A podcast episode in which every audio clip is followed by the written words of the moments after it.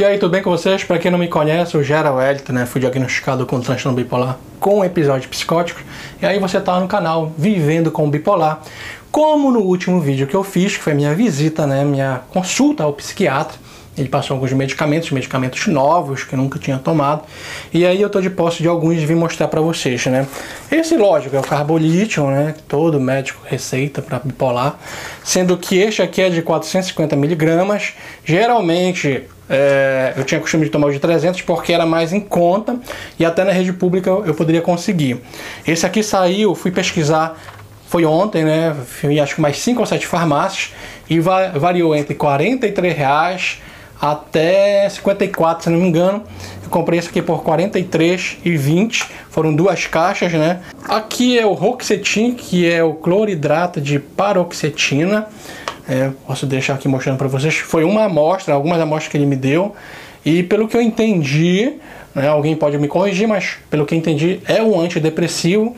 E eu fiquei até meio assim, meio escabriado, como a gente fala por aqui no norte, porque dizem que quem tem um tipo, tipo 1, né, o tipo 2, é, dependendo desse caso, não pode tomar é, um antidepressivo porque ele pode ter uma virada maníaca. Ou seja, aquela pessoa que vive mais tempo na mania e menos na depressão, eu nunca sei quais esses tipos, porque eu acho que eu sou misto, nunca me falaram, né? Ou aquele que vive mais na depressão e menos na mania. Tem um desses aí que se toma antidepressivo.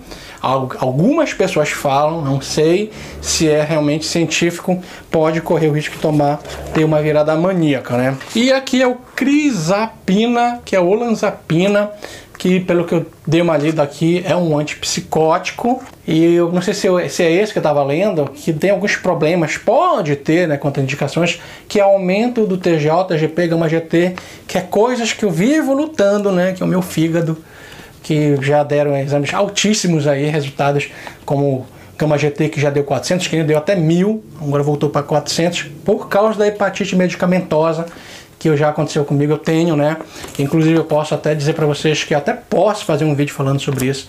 Que eu acho que todo mundo que toma esse tipo de remédio, né, que atinge o rins, atinge o fígado, e o fígado em especial, procure um hepatologista, faça acompanhamento com o hepatologista e o demais, né, com né, o clínico geral, né, mas o gastro, né, se não me engano é o gastro.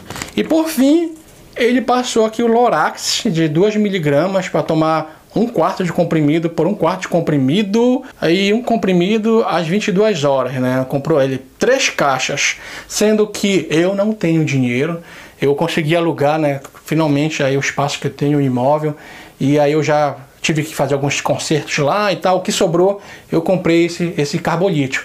Então, assim, eu vou bem ser sincero com vocês. É, eu acho que eu falei para vocês, né? Um ansiolítico, se não me engano, Lorax eu tenho muito receio de tomar remédio pelas vastas experiências negativas que eu tive. E uma dessas foi essa hepatite medicamentosa, onde já fiz colangio-ressonância para saber se eu não tinha cirrose, deu negativo, graças a Deus. Eu já fiz biópsia do fígado, foi extremamente dolorido, né? Eu ainda sinto dores na região do fígado.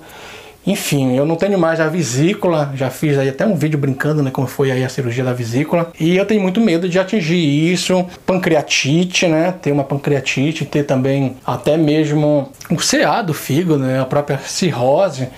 Enfim, eu tenho muita. Já sei que a gente fica criando essas coisas na cabeça da gente, mas é são as minhas experiências negativas.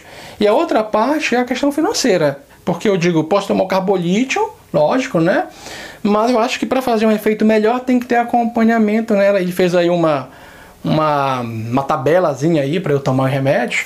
Para fazer efeito, acho que tem que tomar todos, né? Naquela hora certa, enfim.